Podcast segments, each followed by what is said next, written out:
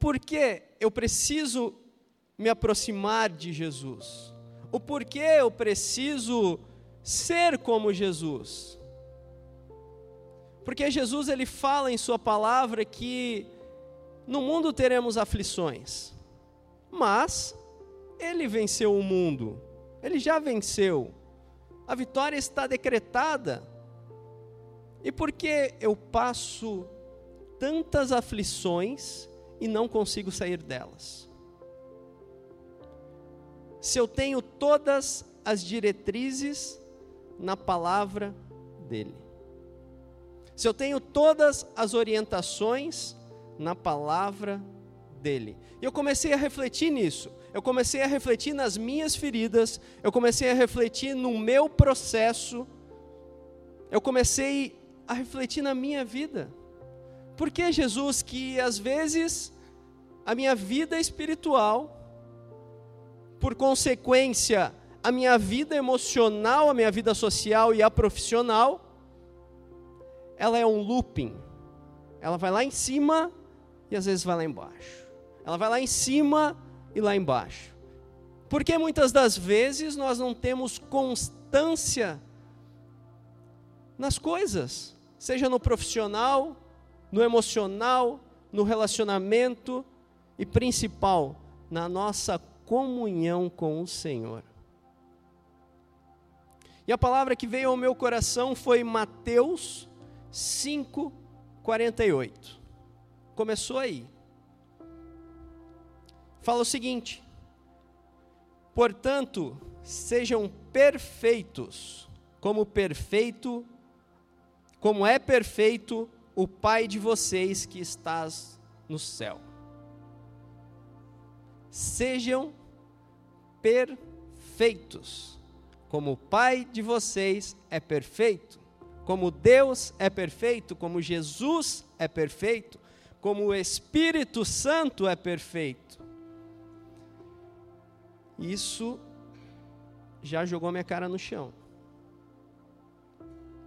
Porque eu comecei a refletir, eu estou a uma busca da perfeição espiritual, não uma perfeição para dizer eu sou o cara, eu sou o crentão, eu sou isso, eu sou aquilo. Não, porque isso é ego, isso é orgulho.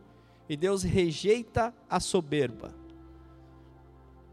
Mas uma busca de perfeição para ser mais próximo como Jesus. Uma busca de perfeição espiritual para quando me fecharem no trânsito, eu não saia ah, querendo passar uma carreta em cima do cara que me fechou. Quando o meu chefe no trabalho fala algo que eu não gosto, eu já dentro de mim já murmuro, já fecho a cara, o dia de trabalho já não funciona mais. Quando algo dentro da casa sai com, contra o que a gente pensava, a gente já sai chutando, já sai murmurando. Isso é ser perfeito como Jesus? Jesus, sendo Jesus, o Deus Todo-Poderoso, toda honra e glória, se fez homem, se diminuiu, se entregou como um cordeiro, foi humilhado, cuspido, trucidado. E no final ele fala o quê? Pai, eles não sabem o que fazem. Perdoa eles. Essa é a perfeição espiritual e trazendo para a nossa vivência do dia que nós devemos buscar. E quem vai levar a essa perfeição não é as nossas qualidades, eu leio a Bíblia em duas semanas, isso, aquilo, ótimo, glória a Deus pelos seus dons, mas é a intimidade com o Pai, é a intimidade com Deus, é ser parecido como Jesus. Porque daí a gente reflete nesse texto de Mateus 5:48, que é pequenininho. E às vezes a gente passa despercebido. E a gente vai unir a ele a 1 João 3, 1, 10. 3 de 1 a 10. Que diz o seguinte: Vejam que grande amor o Pai nos tem concedido a ponto de sermos chamados filhos de Deus. E de fato, somos filhos de Deus. Por essa razão, o mundo não nos conhece porque não o conheceu. Amados, agora somos filhos de Deus, mas ainda não se manifestou o que havemos de ser. Sabemos que, quando ele se manifestar, seremos semelhantes a ele, porque haveremos de vê-lo como ele é. E todo o que tem essa esperança nele purifica a si mesmo, assim como ele é puro. Então, por ele ser perfeito, nós temos que ser perfeitos, por ele ser puro, nós temos que nos purificar. Continuando, todo aquele que pratica o pecado também transgride a lei, porque o pecado é a transgressão da lei. E vocês sabem que ele se manifestou para tirar os pecados, e nele não existe pecado. Todo aquele que permanece nele não vive pecando. Todo aquele que vive pecando não o viu, nem o conheceu. Filhinhos, não se deixem enganar por ninguém. Aquele que pratica justiça é justo, assim como ele é justo. Aquele que pratica o pecado procede do diabo, porque o diabo vive pecando desde o início. Para isso se manifestou o Filho de Deus, para destruir as obras do diabo. Todo aquele que é nascido de Deus não vive na prática do pecado, porque nele pertence a semente divina. Esse não pode viver pecando, porque é nascido de Deus. Nisto são manifestos os filhos de Deus e os filhos do diabo. Todo aquele que não pratica a justiça não procede de Deus, e o mesmo vale para aquele que não ama o seu irmão. É muito forte, porque é uma orientação clara de qual caminho nós devemos seguir. Ali fala aquele que vive pecando, aquele que pratica o pecado, não procede de Deus. Aquele que. Eu vou fazer uma analogia aqui. Qual é a diferença de praticar o pecado e de pecar? Porque a palavra fala em 1 João, no 1, se eu não me engano, que aquele que diz que não tem pecado já está pecando, certo? Mas existe uma diferença de cair em pecado, se arrepender, confessar, ser curado e ser perdoado pela misericórdia do Senhor, do que praticar o pecado. Eu vou fazer uma analogia com a academia, eu sou personal trainer. Existe praticantes de exercício físico para ser considerado praticante ativo, 6% da população é praticante ativo. 6%. No mínimo três vezes por semana de exercício físico regular. Isso é uma prática regular. Ir uma vez no ano não é prática. Essa é a comparação que eu quero deixar. Eu estou tão preso no meu pecado que eu pratico ele semanalmente, é meu pecadinho de estimação. E por que nós não avançamos na nossa vida espiritual? Porque nós não conseguimos, às vezes com anos, conhecendo a Jesus e a caminhando com Jesus, e às vezes nós estamos presos em algumas cadeias internas que nós não temos forças para sair, sendo que a porta já está aberta. Por que, que não conseguimos nos livrar dessas cadeias, dessas prisões, dessas amarras que nos aprisionam mentalmente, espiritualmente, emocionalmente? O porquê? Isso começou a refletir o meu coração e começou a, a, a doer o meu coração, pensando na minha vida. E é sutil, O problema é que é sutil. Porque os grandes pecados, a gente já se libertou. Está lá, eu vou falar por mim. Jesus me curou. Eu era um alcoólatra, promíscuo, pornógrafo, adúltero, assassino, porque eu cometi um aborto com 18 anos. Eu era a coisa mais ruim que tinha. Mas pela misericórdia e graça do Senhor, Ele me resgatou. Então esses grandes pecados, nossa, passou. Tá, e os pequeninhos? Porque daí nós vamos para Gálatas 5,19. Que fala das obras da carne.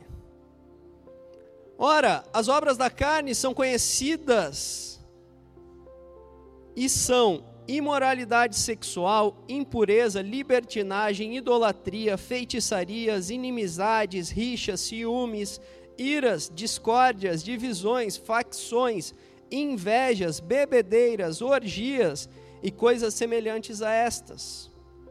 Declaro a vocês, como antes já os preveni, que os que praticam tais, tais coisas não herdarão o reino dos céus. Nossa, me livrei da idolatria, me livrei da pornografia, me livrei do adultério, da bebedeira, das orgias. Que é o que a gente, como crente hoje, vou falar baixinho, desce o sarrafo no mundo lá fora aponta o dedo e chuta. Mas agora qual que é o problema? Que para mim é o elo mais fraco de nós que já conhecemos a Jesus.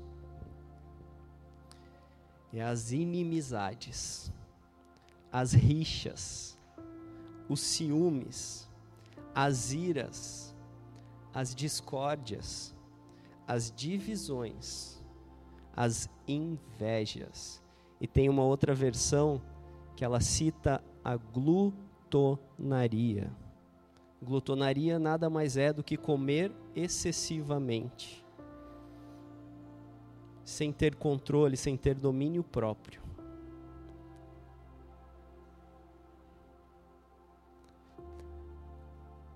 Desculpem a forma que eu vou falar. Mas o que difere de eu, Anderson, invejoso, do homossexual lá fora, que não conhece a Cristo? O que difere de eu, Anderson, que era extremamente, mesmo sendo personal, ansioso por comida, dos alcoólatras? Opa, Senhor, passa o teu raio-x em mim. Senhor, sonda o meu coração. Sonda, Senhor, as minhas feridas mais internas. Sonda, Senhor, o que, que eu preciso ser curado que eu não consigo. Espírito Santo me faça mais como Jesus. Se tudo de ti é menos de mim, tira tudo. Se tudo de ti, Senhor, é tudo que eu preciso, tome tudo. Porque a palavra é clara. Quando a gente olha lá em Mateus 5,48, nós temos que ser perfeitos. Daí a gente vai para João, 1 João 3, ele fala que quem pratica o pecado não procede de Deus pois ele é puro. E nós temos que nos purificar.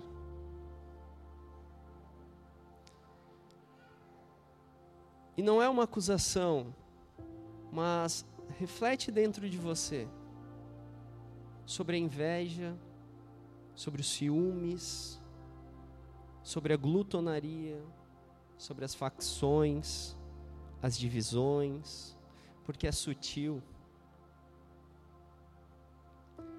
É uma cadeia silenciosa, é uma cadeia confortável. E a pior cadeia que existe na nossa vida é uma cadeia confortável. Porque numa cadeia confortável tu não quer sair.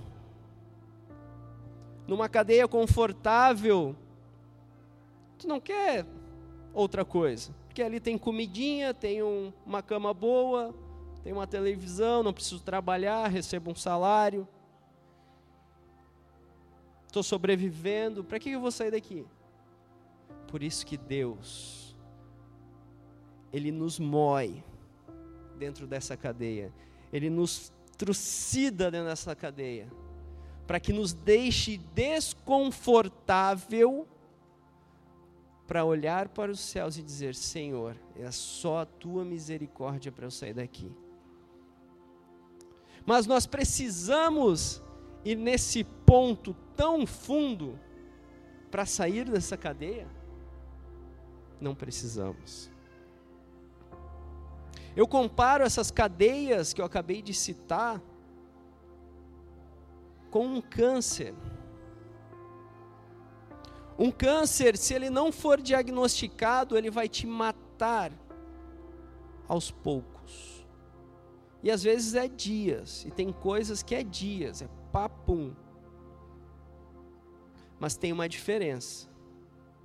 Porque quando tu diagnostica um, diag, é, diagnostica um câncer, você vai passar um processo de cura. E não é fácil. Porém, o mais difícil, eu acho que um dos pontos mais difíceis dessa doença, do câncer em si, é o diagnóstico. É receber a notícia: você está com câncer terminal, você está com câncer em tal lugar. É muito impactante. E às vezes as nossas feridas espirituais, para ser diagnosticadas, vão ser muito dolorosas. Mas elas precisam ser diagnosticadas. Tem gavetas dentro do nosso coração que precisam ser abertas, que elas precisam ser limpas que nós precisamos abrir essa gaveta e dizer: Jesus, derrama o teu sangue aqui dentro, porque é só o teu sangue derramado na cruz do Calvário que vai fazer essa limpeza e vai nos deixar brancos como, as, como a neve, limpos. Nós precisamos ter essa atitude de dizer: Senhor, sonda o meu coração. Senhor, esquadrinha o meu coração. E eu quero fazer uma oração com vocês para a gente continuar agora. Eu gostaria que todos fechassem os olhos. Eu quero orar com vocês Salmos, o Salmo 26, 2. Repitam comigo em voz alta: Senhor, esquadrinha meu coração. Examina-me, Senhor. Prova-me. Sonda o meu coração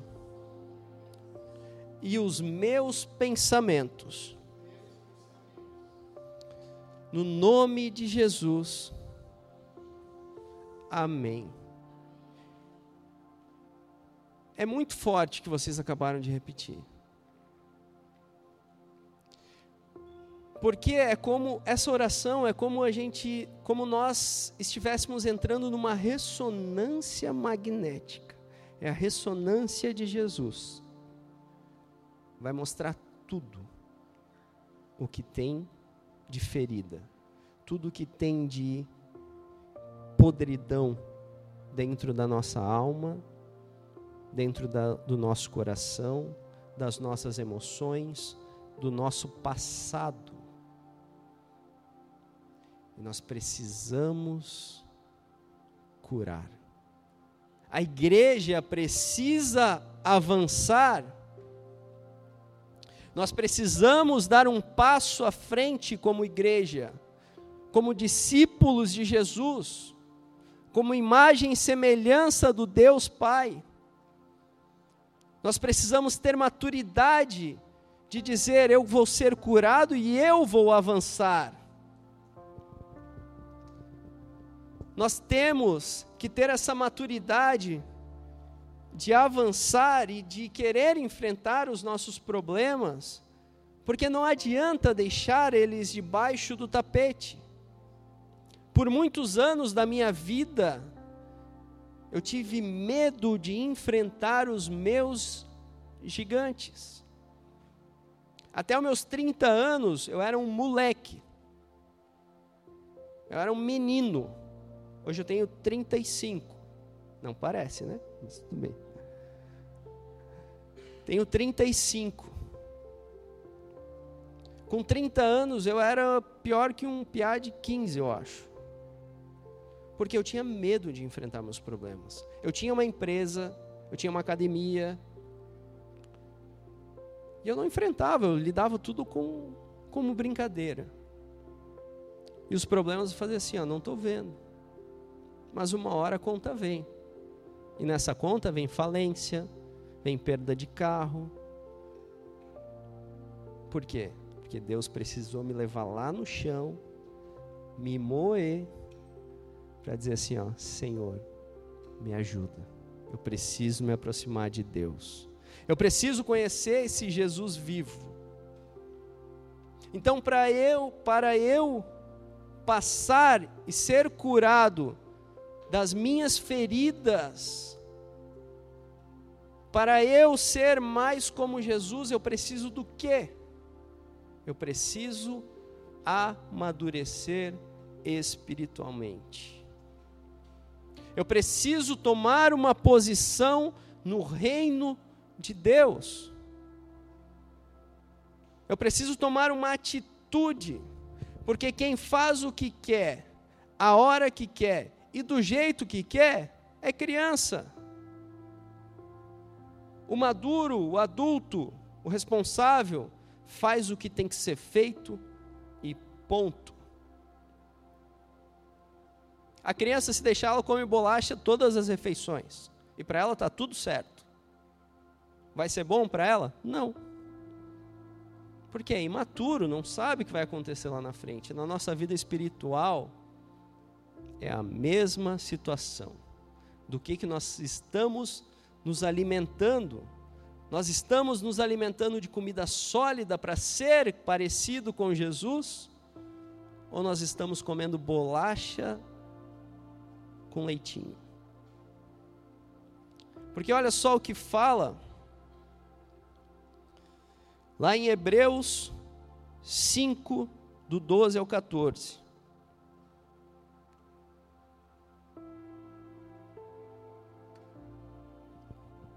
De fato, embora a esta altura já, devesse, já devessem ser mestres, vocês precisam de alguém que lhes ensine novamente os princípios elementares da palavra de Deus. Estão precisando de leite e não de alimento sólido. Quem se alimenta de leite ainda é criança e não tem experiência no ensino da justiça. Mas o alimento sólido é para os adultos, os quais, pelo exercício constante, tornaram-se aptos para discernir tanto o bem quanto o mal. Nós estamos vivendo numa era de muita informação.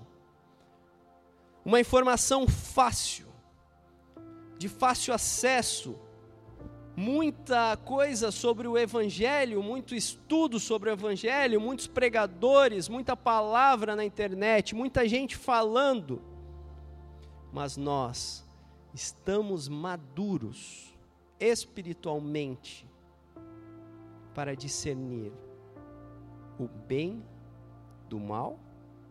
Porque Jesus nos alerta com falsos profetas, falsos ensinos que pregarão em seu nome como que nós não vamos ser enganados e como nós vamos ser realmente mais próximos de Jesus? Quando fala ali, ó, pelo exercício constante. Uma busca para ser como Jesus é um exercício constante, é oração constante. Jesus fala, quando ele desceu do monte e tinha os discípulos tentando expulsar o demônio de um menino e não conseguem, os, Jesus, os discípulos perguntam: Senhor, por que nós não conseguimos esse? Jesus fala o quê? Tem castas de demônios que são só expulsos com jejum e oração. Então, tem feridas dentro de nós que só vão ser curadas com as nossas atitudes, com jejum e oração, com uma busca constante pela presença do Senhor. A Tainá uma vez falou aqui que nós devíamos provocar a presença do Senhor. É algo intencional, não é emocional, mas sim intencional. Nós temos que ter intencionalidade no Senhor. Nós devemos buscar Ele com todas as nossas forças. A gente acabou de cantar que nós vamos nos derramar para o Senhor. Nós acabamos de, nos, de cantar que nós estávamos se entregando para o Senhor. Mas nosso problema é que a gente canta, recebe a palavra, chega em casa, ah, meu trabalho, ai, a mulher me enchendo o saco, ai, isso daqui. Eu escutei algo muito forte que eu vou compartilhar com vocês e me fez refletir. O pregador uma vez falou o seguinte: existe muito crente de domingo que é ateu de segunda a sexta. Por quê? Eu fiquei refletindo, no começo eu fiquei, ah, isso daí não tem nada a ver, o cara está viajando. E eu comecei a refletir nisso. E a minha imaturidade me torna descrente. Porque tem semanas que não leio, não oro, não converso com o Senhor. Que busca é essa por ser mais como Jesus? Porque daí eu fico no leitinho. Porque daí é mais fácil eu ter a minha guerra emocional e vir aqui para o pastor Franklin vim aqui para a pastora Keila, para o pastor Carioca, para o pastor João, e falar assim: ó, pastor, me dá um leitinho com açúcar aí que eu preciso afagar o meu ego, preciso tirar a minha tristeza. Enquanto nós deveríamos fazer o quê? Pegar a nossa espada, pegar o nosso escudo, nosso, nossa espada, que é a palavra de Deus vestir a nossa armadura que Deus nos dá em Efésios 6 e guerrear espiritualmente, porque dentro da nossa casa nós somos autoridade de Jesus Cristo. E lá não pode habitar nada que não venha do Senhor, o nosso Deus e Pai, porque nós somos filhos de Deus. E nós temos que nos posicionar como os filhos de Deus, como herdeiros do reino de Deus aqui na terra. E nós não podemos aceitar essas coisas. Nós não podemos aceitar qualquer coisa dentro do nosso lar, dentro da nossa vida. Mas como que nós vamos discernir isso? Através de um alimento sólido e uma busca constante. Nós vamos ser parecidos como Jesus quando nós buscarmos Ele de todo o nosso coração.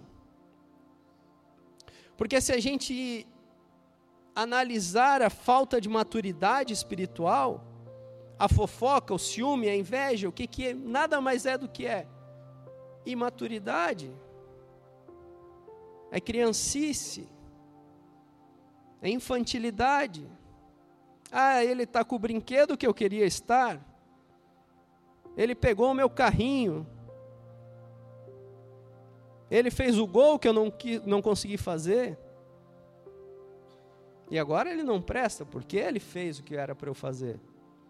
Isso é infantilidade. É imaturidade. E nós precisamos ser curados, nós precisamos passar esse diagnóstico dentro de nós e dizer: Senhor, eu sou imaturo. Senhor, eu sou um invejoso. Senhor, eu sou um mentiroso. Senhor, eu sou isso, aquilo, aquilo outro. É você e o Pai. Para quê? Para que nós nos tornamos perfeitos, como o Pai é perfeito. Para que nós nos santificamos, porque Ele é santo. Para que a gente nos purifique, porque Ele é puro. Não é porque nós merecemos, não. É somente porque Ele nos amou com grande amor, que Ele nos deu vida em Cristo Jesus. Que, como fala em Efésios 2, vocês já estavam mortos em suas transgressões e pecados, mas, pela misericórdia do Senhor, o nosso Deus e Pai, Ele nos amou com grande amor, que Ele nos resgatou e nos fez viver nas regiões celestiais com Cristo Jesus. Não é porque nós somos bons, não, a palavra continua, mas é pela misericórdia, é pela graça que não é de graça, é pela graça dele, a graça de bondade. Essa graça, ela nos tem, ela nos capacita. A graça não quer dizer que eu preciso cruzar o meu braço e não fazer mais nada. Não, mas ela me capacita a viver o meu propósito aqui na terra, o meu chamado, para eu me purificar pela graça do Senhor. Nós precisamos tomar essa atitude na nossa vida.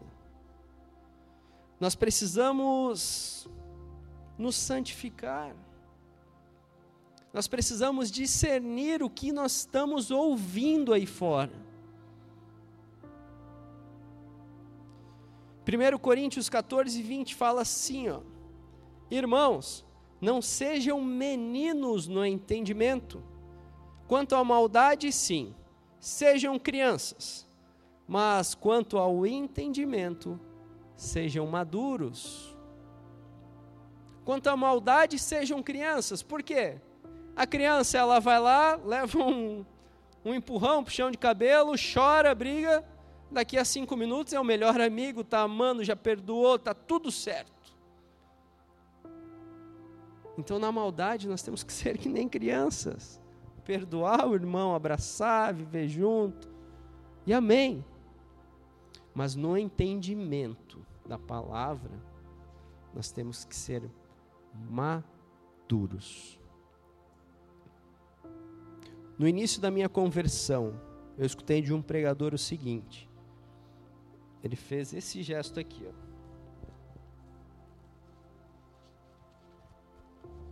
Vocês têm que comer esse pão.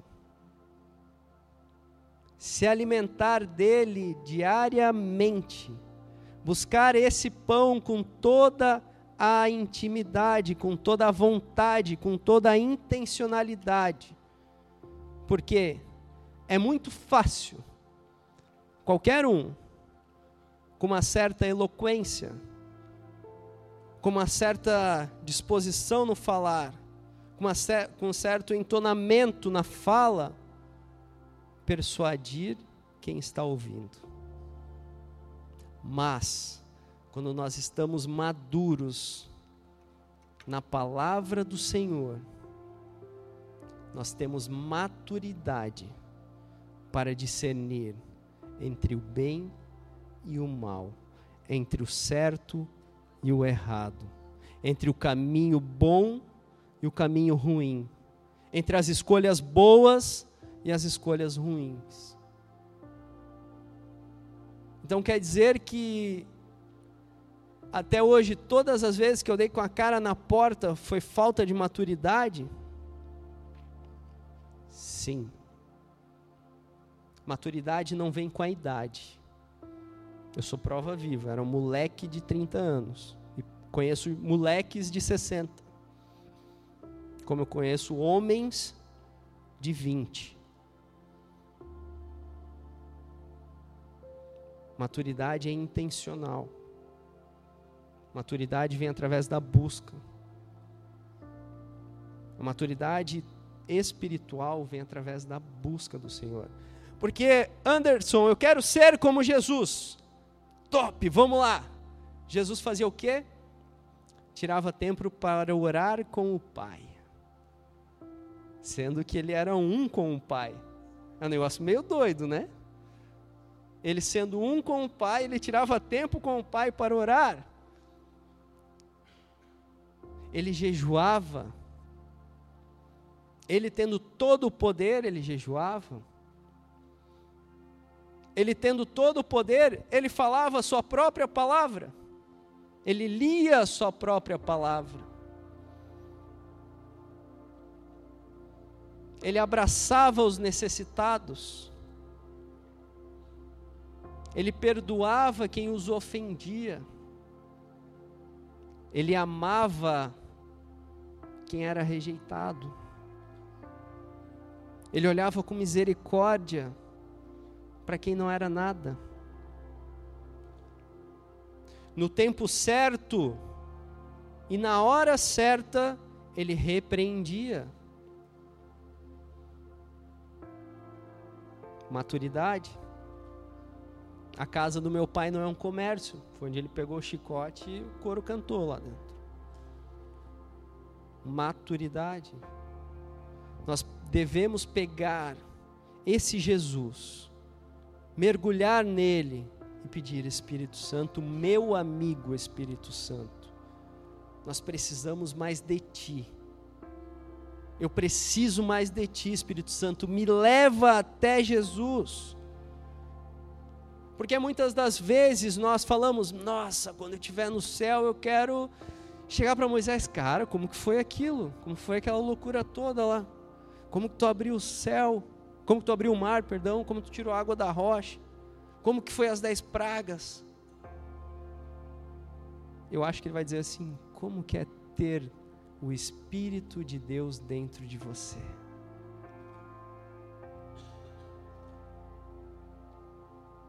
Nós temos o Espírito de Deus dentro de nós. Vocês entendem e compreendem o quão grande é isso? E às vezes a gente leva ele tão banal.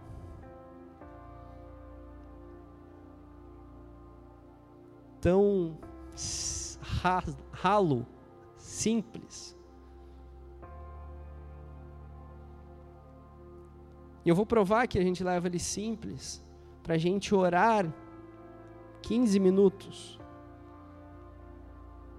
muitas das vezes é um parto. Mas quando a gente pisca, a gente já ficou duas horas no Instagram, vendo nada.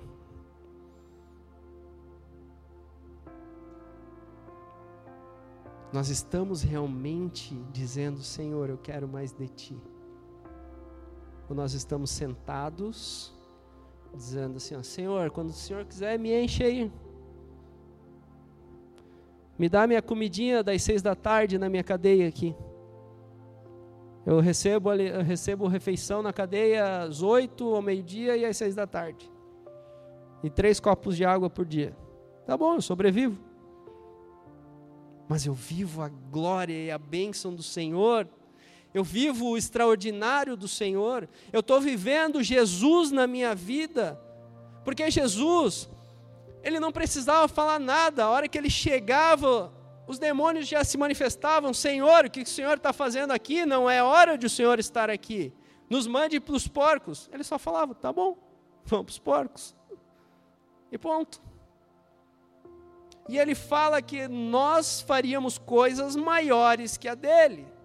Se nós não estamos vivendo isso, o diagnóstico já está aí. O primeiro diagnóstico.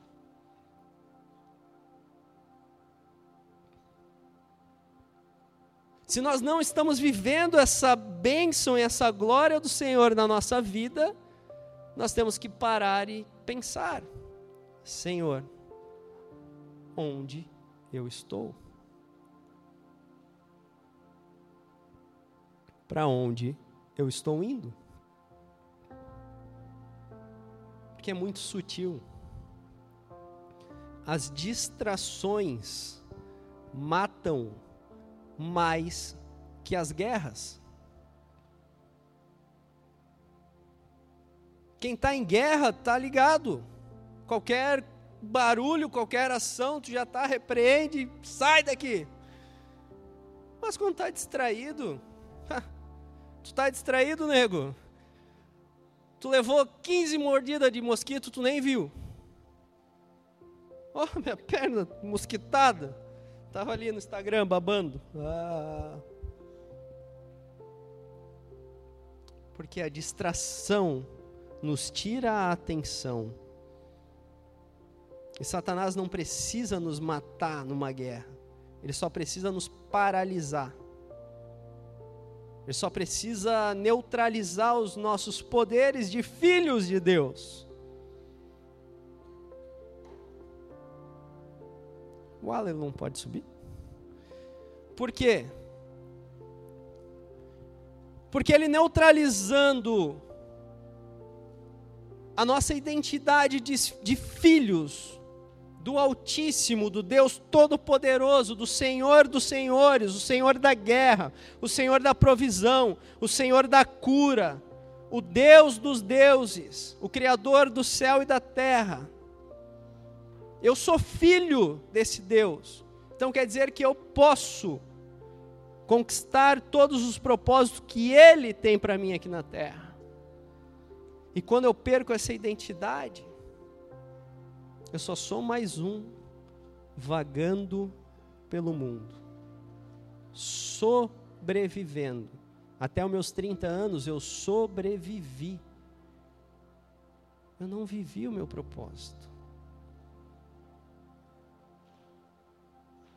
Nós estamos sobrevivendo ou nós estamos vivendo o nosso propósito? Porque independente da guerra, quando nós estamos vivendo o nosso propósito, nós estamos cantando.